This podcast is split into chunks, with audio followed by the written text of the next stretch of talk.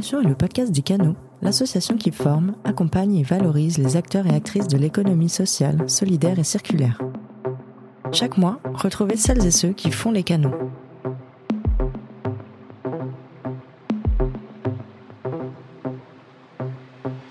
En 2020, la France a produit 310 millions de tonnes de déchets.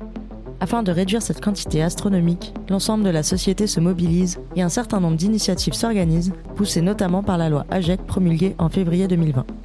En attendant que ces initiatives deviennent la norme, des acteurs et actrices ont réalisé que certains déchets pouvaient être de formidables ressources.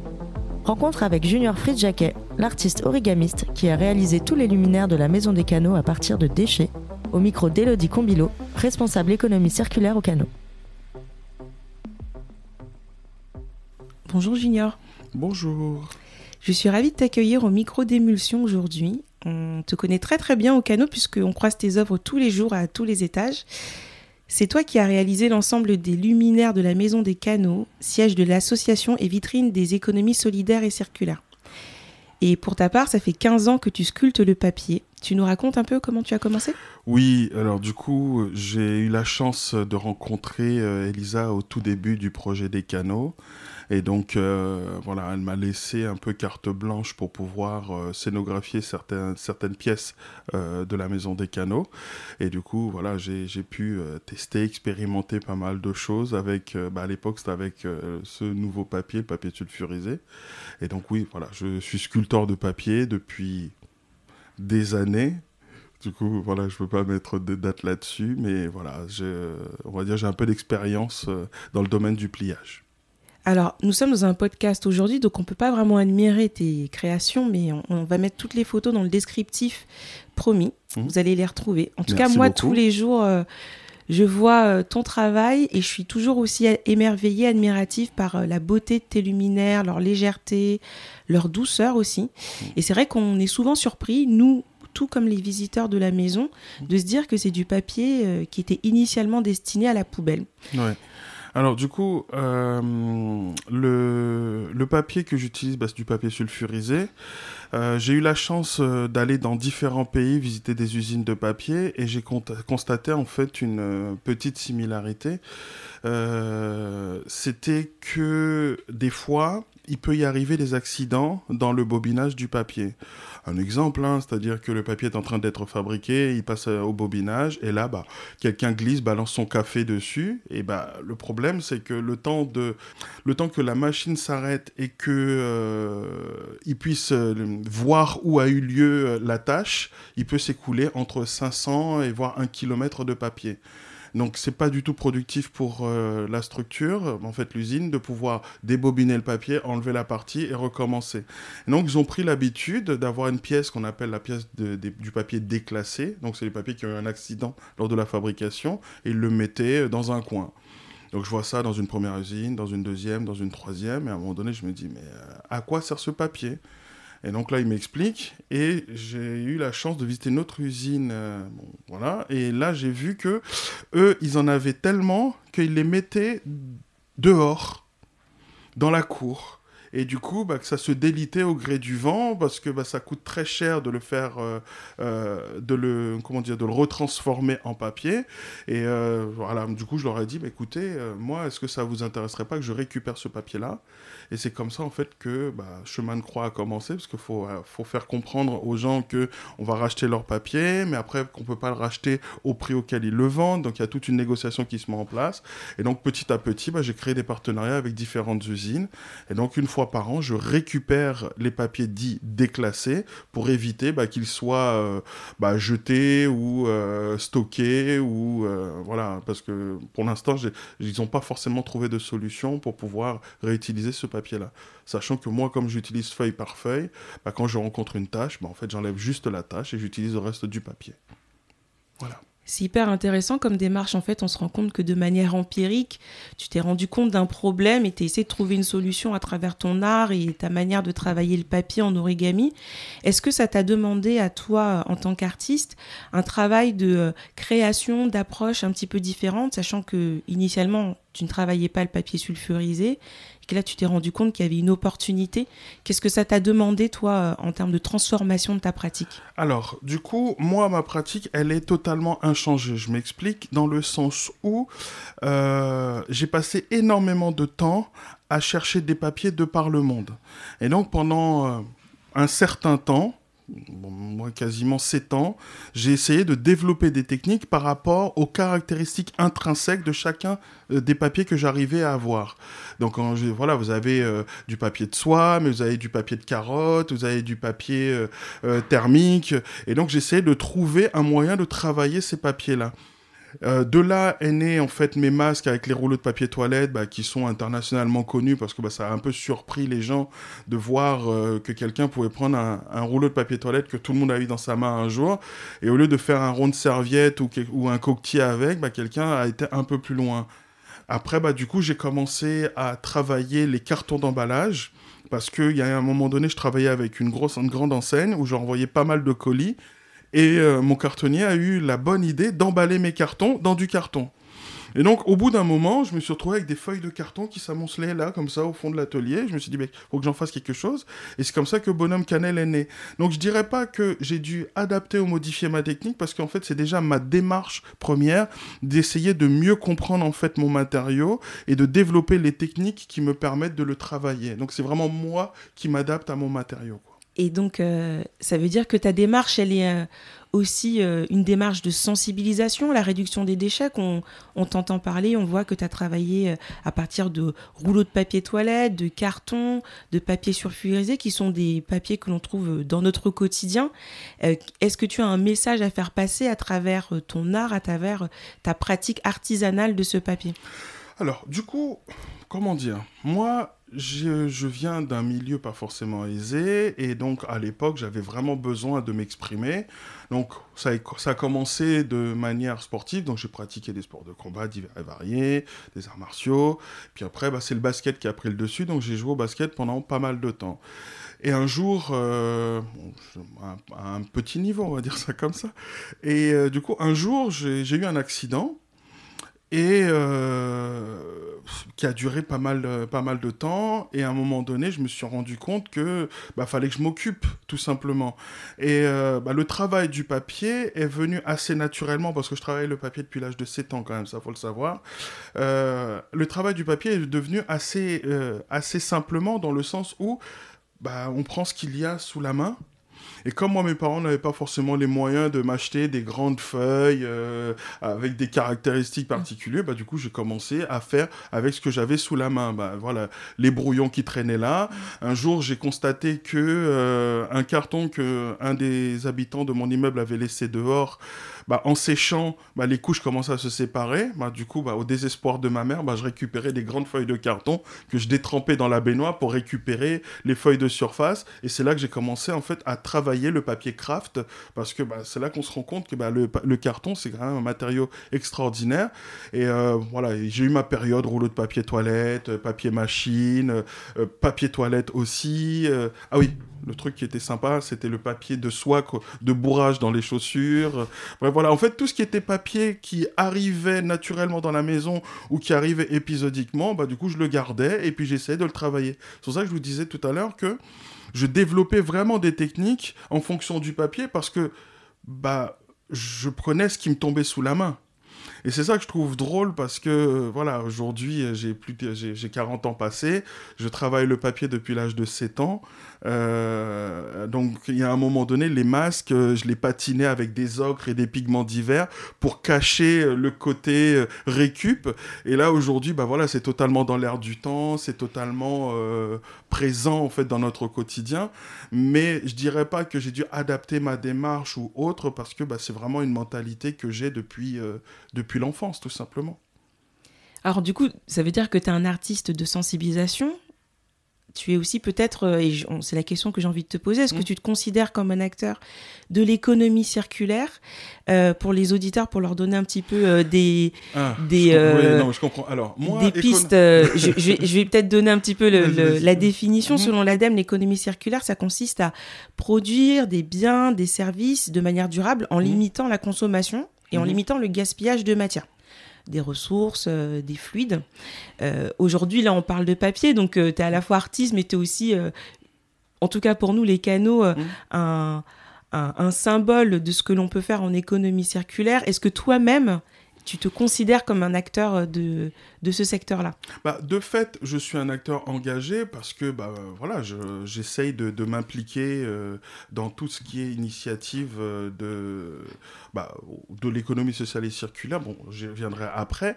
Mais au-delà de ça, mon combat personnel était de donner des lettres de noblesse à ce milieu, dans le sens où on prend il y a 5 ou 10 ans en arrière, on commençait à parler des bribes euh, voilà, de l'écologie, euh, de l'économie sociale et circulaire, et, bizarrement, en fait, la plupart des gens se disent, oui, mais enfant, euh, t'as fait ça avec un papier que t'as récupéré, je vois pas pourquoi je le paierais ce prix-là, quoi. Et je me suis dit, ouh, en fait, il y a un gros, gros travail éducatif à faire, en fait, au départ. Donc, au lieu de rentrer dans un combat un peu stérile, je me suis dit, ok, Puisque au final, si tu reconnais la matière première, tu as l'impression de te faire flouer parce que tu estimes que ça vaut pas le prix que ça vaut. Donc pendant des années, j'ai vraiment essayé de développer des œuvres qui, euh, de prime abord, quand on les voit, on est face à une œuvre et pas forcément un papier ou un matériau de récupération. Et du coup, je, je me disais que si la personne elle est sensible à l'œuvre qu'elle voit, l'aspect écologique ou l'aspect récupération arrive dans un second temps. Et je trouve que c'est un message qui est encore plus fort, au lieu de, crier en fait euh, euh, sur la place publique, regardez, regardez, j'ai recyclé du papier. Moi, je gardais ça vraiment dans l'intimité du client et je me suis rendu compte que ça avait une force beaucoup plus intéressante parce que le client, comme il, en fait, l'acheteur, comme il ne trouvait pas euh, de, en fait, comme il a découvert par la suite que c'était un papier dit recyclé ou un rouleau de papier toilette ou un carton, parce que souvent les bonhommes en carton, ils trouvaient que c'était une sculpture avec un effet cartonné. Je dis très bien, c'est juste une feuille de carton, mais après tu mets le terme que tu veux derrière, moi ça me va. Et en fait, petit à petit, j'ai commencé à travailler avec euh, quelques grandes maisons. Et euh, je dirais que le partenariat qui est le plus significatif, c'est quand je suis arrivé chez Roche-Beaubois. C'est une maison avec laquelle je travaillais pendant à peu près 10 ans. Et donc, euh, bah voilà, j'ai créé une gamme de nuages pour Roche-Beaubois avec ce papier déclassé, sulfurisé. Et à aucun moment on en a parlé, mais j'en ai vendu pendant 10 ans. Donc, c'est-à-dire qu'il y a des personnes qui ont des nuages chez eux, qui sont signés Junior Free Jacket, qui sont très fiers de pouvoir dire qu'ils ont une pièce design haut de gamme, mais c'est du papier en fait déclassé et recyclé en fait. Et du coup, je trouve que ce, voilà, ce discours-là, il est plus proche de ma personnalité au lieu de vouloir aller claironner, euh, euh, recycler, recycler, recycler. Parce que bah, des fois, il y a des gens, ça, ça les touche et d'autres personnes, ça les rebute. Et donc, du coup, je préfère avoir un discours euh, sous-jacent pour que les personnes, en fait, se rendent compte que, voilà, euh, recycler, ça ne veut pas dire fait de briques et de brocs, ça ne veut pas dire euh, fait, fait avec les moyens du bord. Non, ça peut être haut de gamme et ça peut être même très luxueux.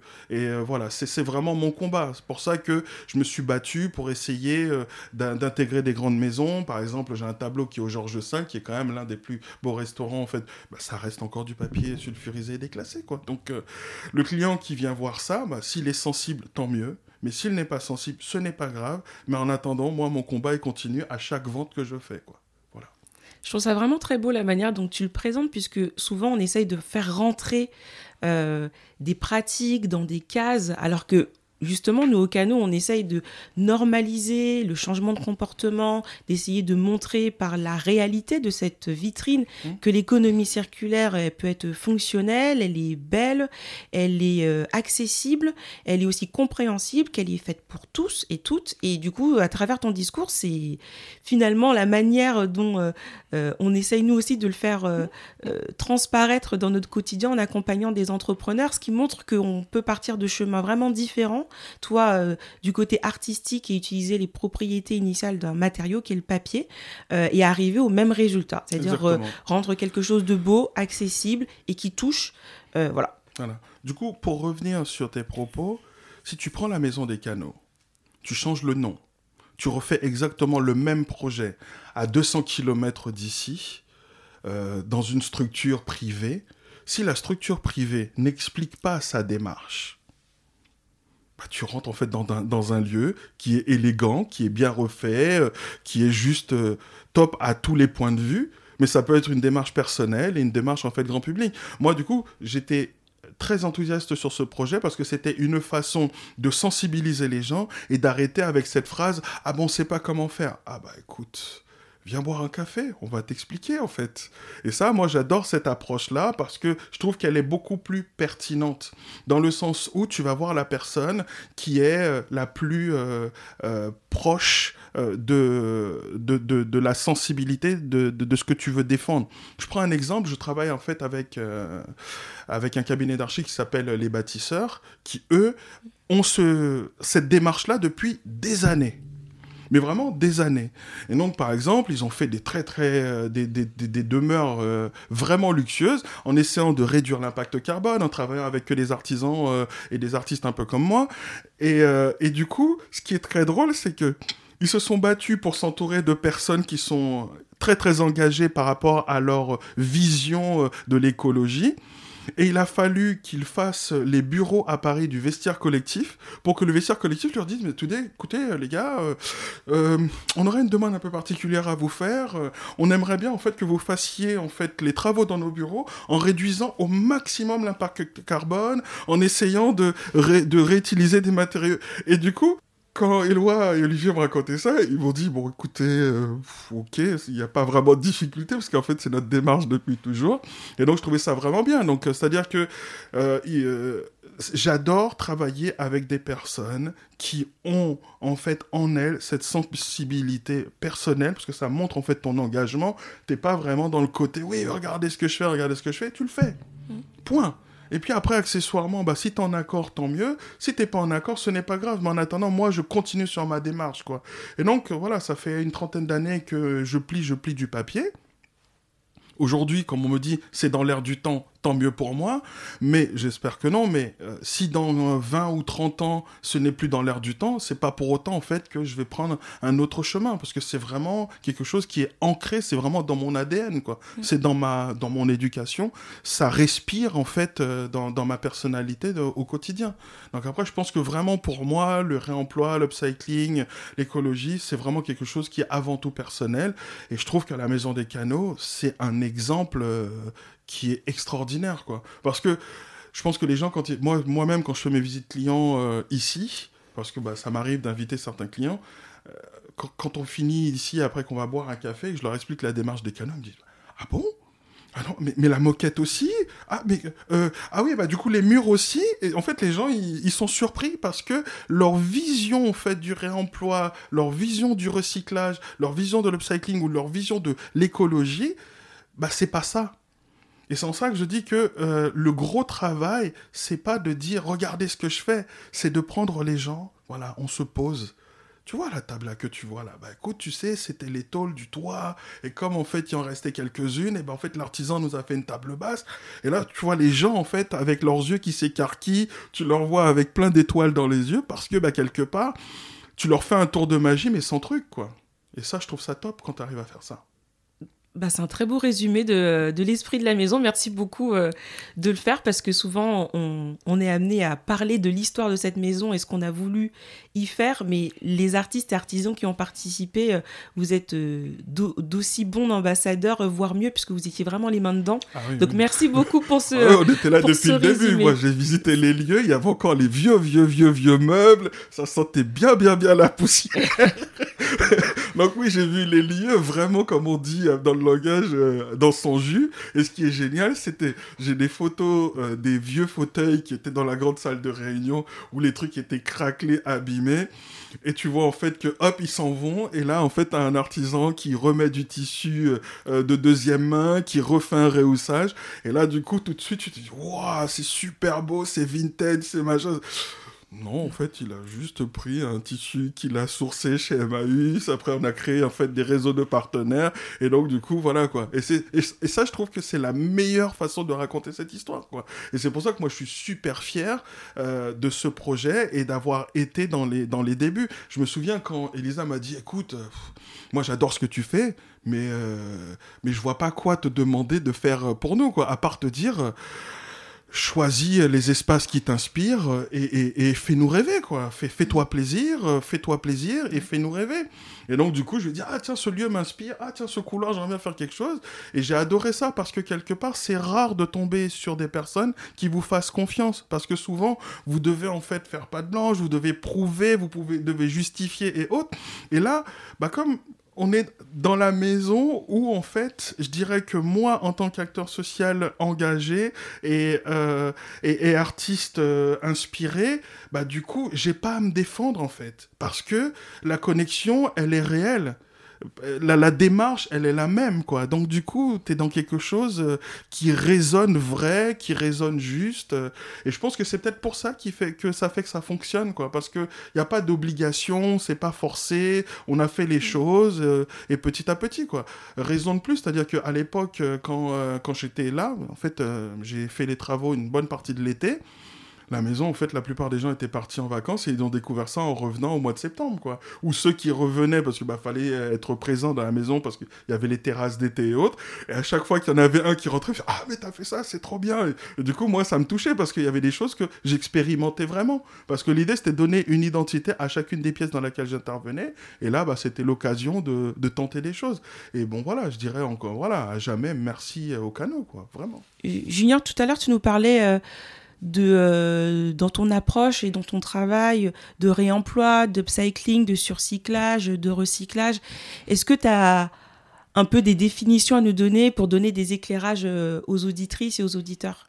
Alors, euh, moi, j'ai pas de, de, définition à donner dans le sens où euh, je trouve un matériau et j'essaye de le travailler euh, au gré de mon inspiration.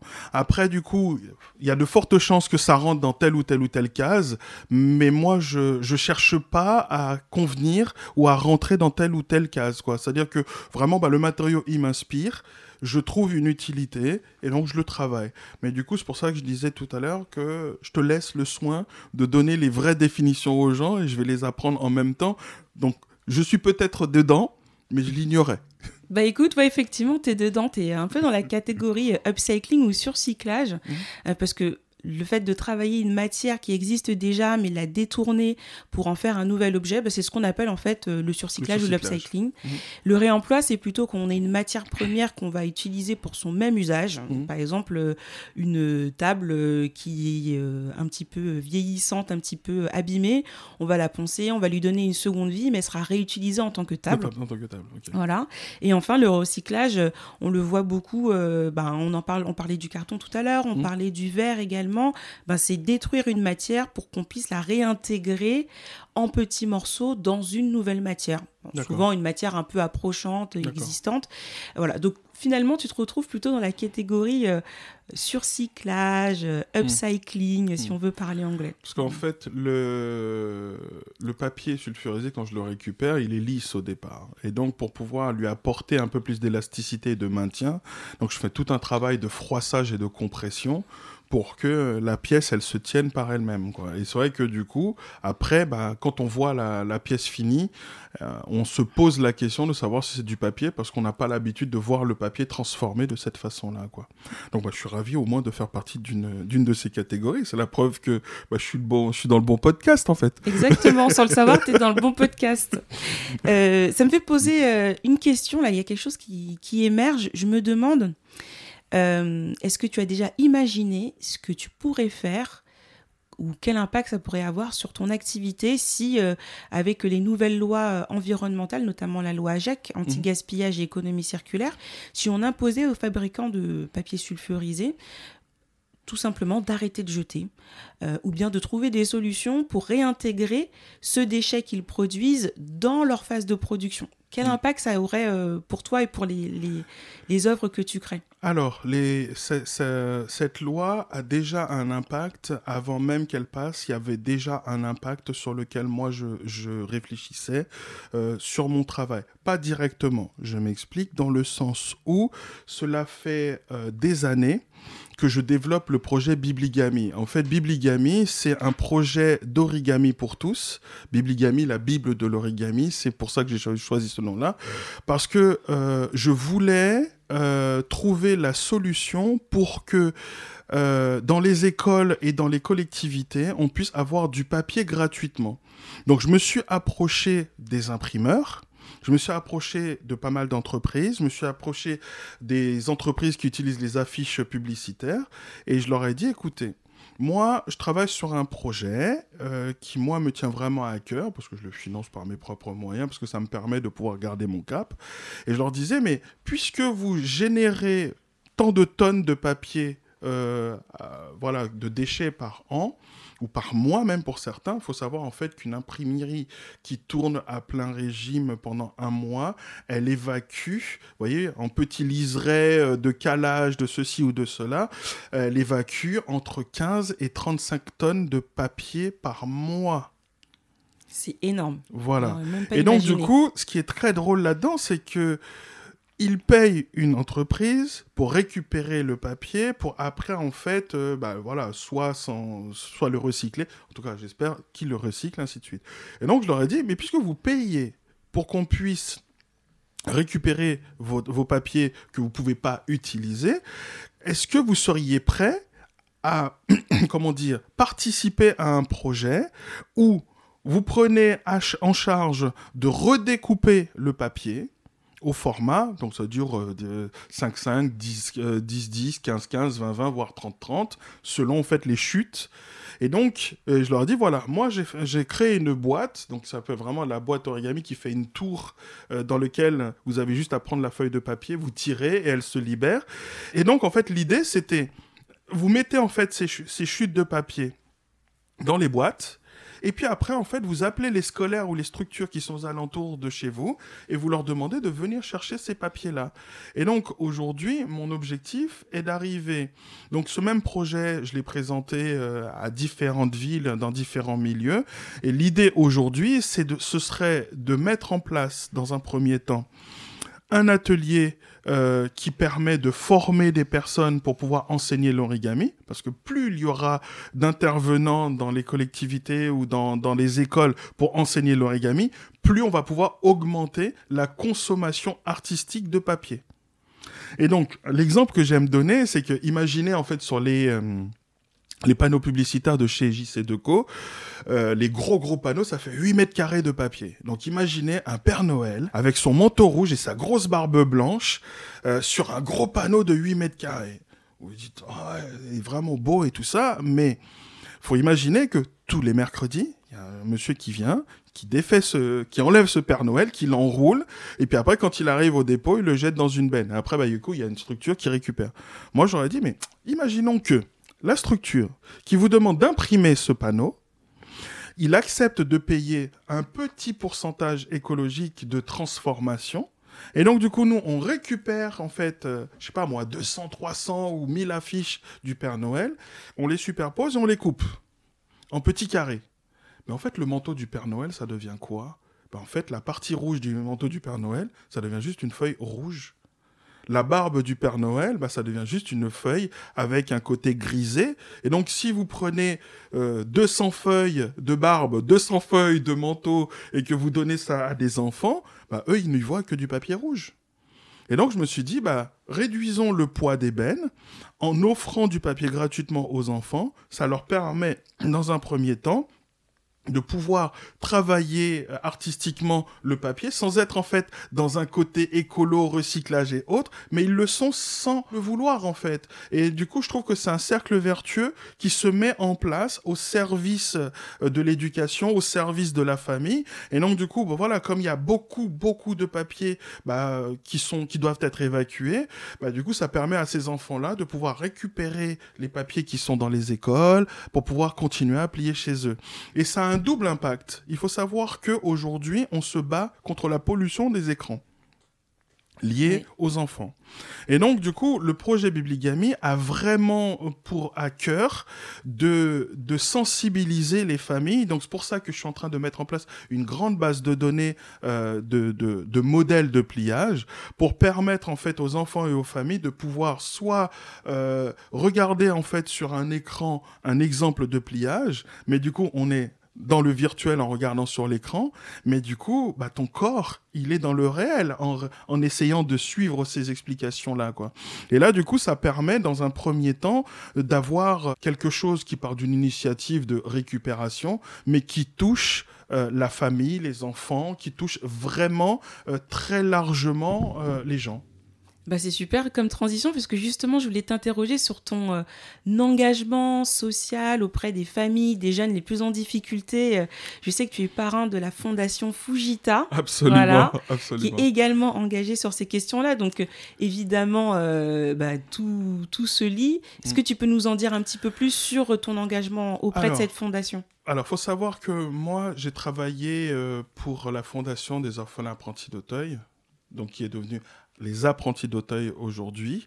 Et donc, du coup, les apprentis d'Auteuil ont, donc euh, la, la, dernière, la femme de, Léonard, de, de, Fujita, leur a cédé les droits à l'image des œuvres de Fujita. Et donc, du coup, c'est euh, Carole, en fait, qui s'occupe euh, de ça. Et du coup, les, l'argent qui est collecté est utilisé pour pouvoir financer des projets éducatifs et artistiques auprès des enfants. C'est-à-dire qu'un éducateur ou une structure qui souhaite euh, sensibiliser les enfants à la photo peut postuler auprès de la Fondation Fujita pour pouvoir demander la possibilité de, de, financer en tout ou en partie l'achat du matériel pour cela. Et donc moi, c'était un projet qui me tenait à cœur parce qu'il faut savoir que moi, je suis un ancien des, des, orphelins d'Auteuil.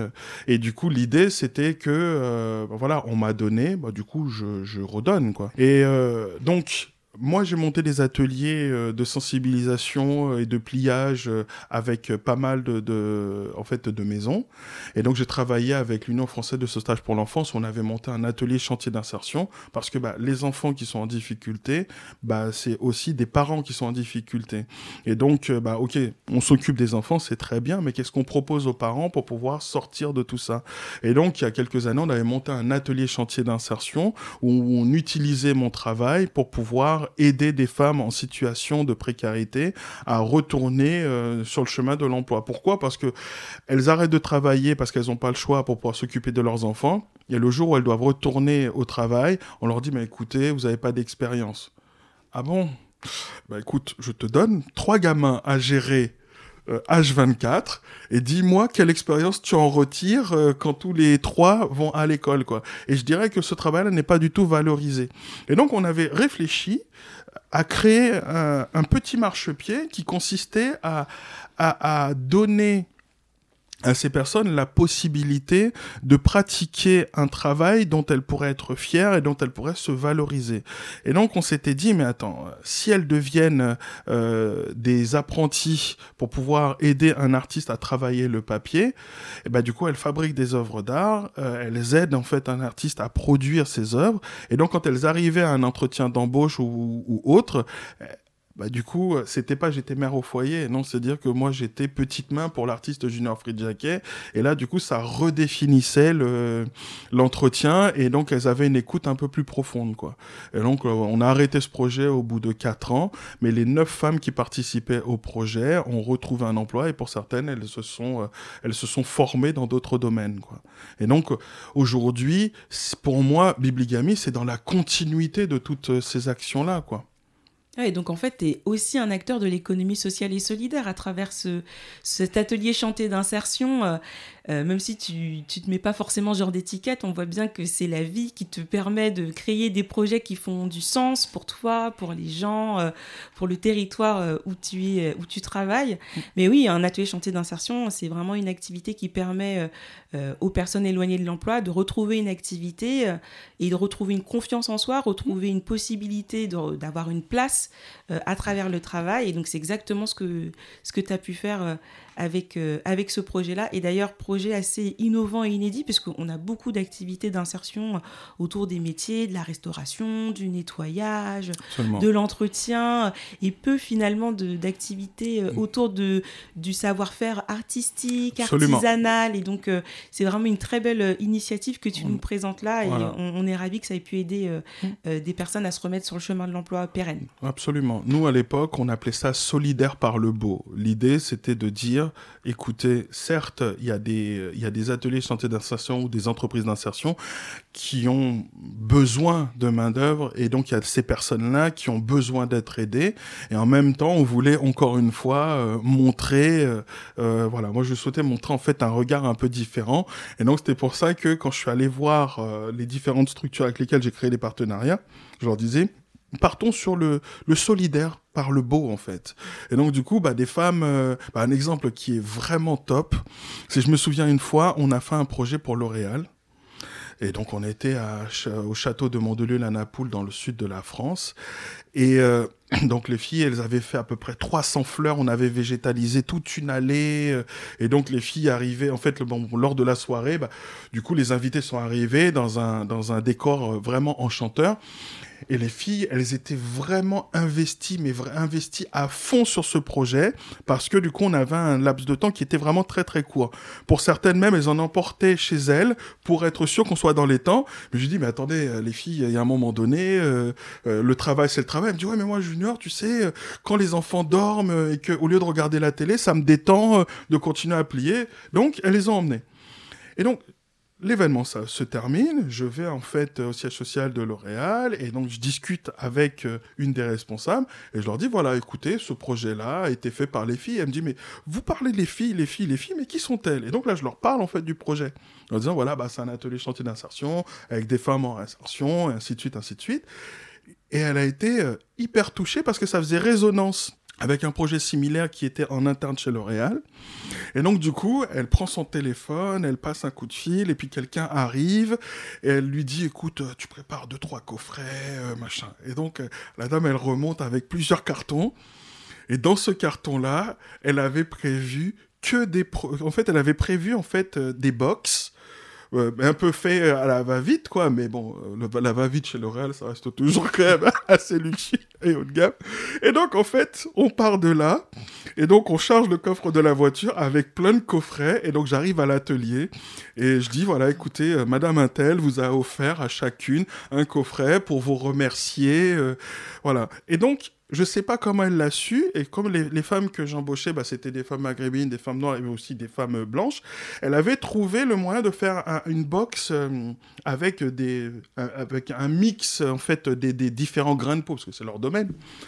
Et là, du coup, il y en a une qui ouvre son coffret, et là, elle se rend compte de ce qu'il y a dedans. Donc, avec des produits de beauté que elle voyait en vitrine, mais qu'elle s'était jamais offert, en fait, parce qu'elles n'avaient pas forcément les moyens. Et là, il y en a une qui me dit, Junior, tu sais que j'ai toujours voulu ça. Il y a ma cousine qui m'a donné, en fait, leur dernière palette, mais celle-là, en fait, elle n'est même pas encore sortie dans le commerce, quoi. Et donc elles étaient hyper, euh, euh, mais heureuses. J'avais, à ce moment-là, j'avais l'impression d'être l'homme le plus chanceux de la terre, quoi, parce qu'elles me remerciaient, mais moi, je les remerciais en, échange parce que sans elles, sans leur investissement, ce projet n'aurait jamais pu voir le jour. Et ce qui est très drôle, c'est que on a eu l'écoute d'une grande firme en fait. Et ça s'est transformé par euh, un cadeau à des femmes qui ont pu avoir des produits qu'elles n'auraient jamais pu se payer euh, en dehors de cette initiative-là. Et donc ça, je trouve ça beau parce que bah, quelque part, euh, voilà, on fait ce qu'on a à faire et après les choses suivent quoi. Donc c'est pour ça que je dis moi je je suis pas là pour dire je fais ceci, je fais cela, je fais et puis bah des fois voilà, ça fonctionne, des fois ça fonctionne pas, mais en attendant voilà, ça fait partie de ma personnalité, de mes engagements et donc j'essaye d'avancer. Donc voilà, c'était animateur éducateur pendant une année, après ça a été atelier chantier d'insertion. Là je travaille en fait sur le projet Bibligami pour tous et j'espère dans quelques années euh, que voilà, mon rêve à ce niveau-là, c'est que je sais pas moi euh, un jour, il y a vos neveux et nièces qui arrivent à la maison et qui vous disent bon tu peux m'aider un peu sur les mathématiques vous finissez les mathématiques vous finissez en fait le français. Et à un moment donné il vous dit bon bah il me reste une girafe à faire en origami est-ce que tu peux m'aider quoi? Bah, moi moi je rêverais d'avoir d'entendre ça un jour. Et là du coup bah le papa et la maman ils ont l'habitude avec les matières classiques. Mais là du coup ça crée quoi? Ça crée une synergie ça crée en fait un regroupement autour euh, de l'enfant bah juste parce que bah il doit faire une girafe mais personne ne sait la faire. Et donc là, du coup, c'est à ça que ça sert Bibligamie. C'est vraiment créer une cohésion, recentrer en fait la famille et de créer du lien parce que bah du coup, on avance ensemble, on est en difficulté ensemble et après on s'émerveille ensemble quoi. Donc c'est pour ça que souvent les gens me disent mais attends, euh, tu veux récupérer les déchets en fait euh, des imprimeurs pour les faire rentrer dans les écoles et dans les familles? Je dit ouais, mais au lieu que cette feuille parte dans une benne et qu'elle aille je ne sais où, là du coup, elle va être transformée dans un carré qui va créer en fait du bonheur, qui va créer de la joie, qui va créer... Ça va devenir un décor peut-être sur un mur, ça va devenir en fait un cadeau d'anniversaire, ça va devenir une carte de vœux. Et même si au final elle finit un jour encore à la poubelle, mais elle aura voyagé, elle aura créé des émotions extraordinaires, quoi. Donc, euh, c'est pour ça que, voilà, je, je, je, lâche pas, je me bats, et voilà, ça fait partie des petits projets euh, que je chouchoute et que je cajole autant que faire se peut.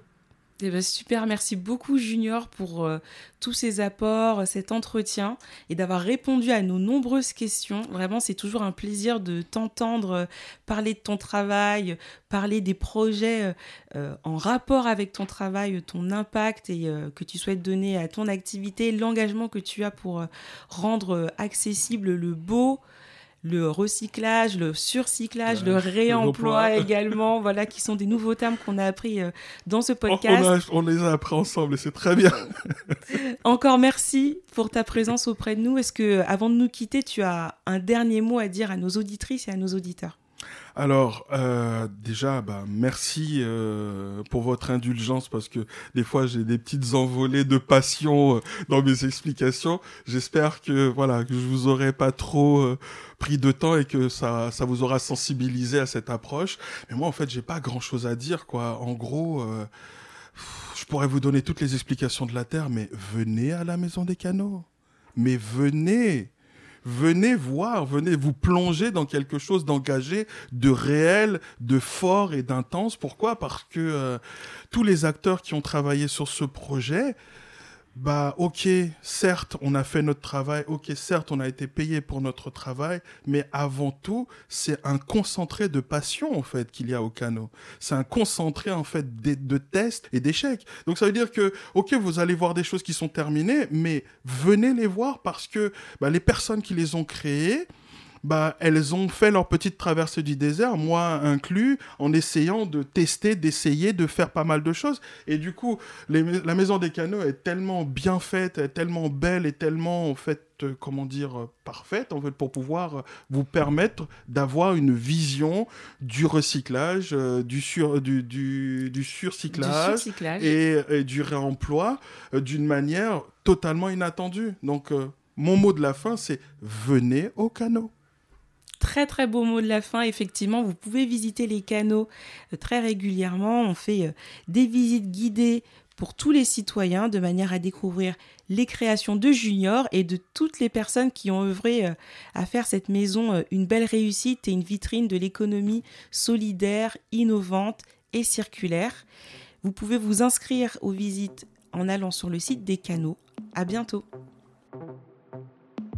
Merci à Junior pour sa participation à ce podcast et à vous de l'avoir écouté. Retrouvez toutes les informations en description de l'épisode. À très vite!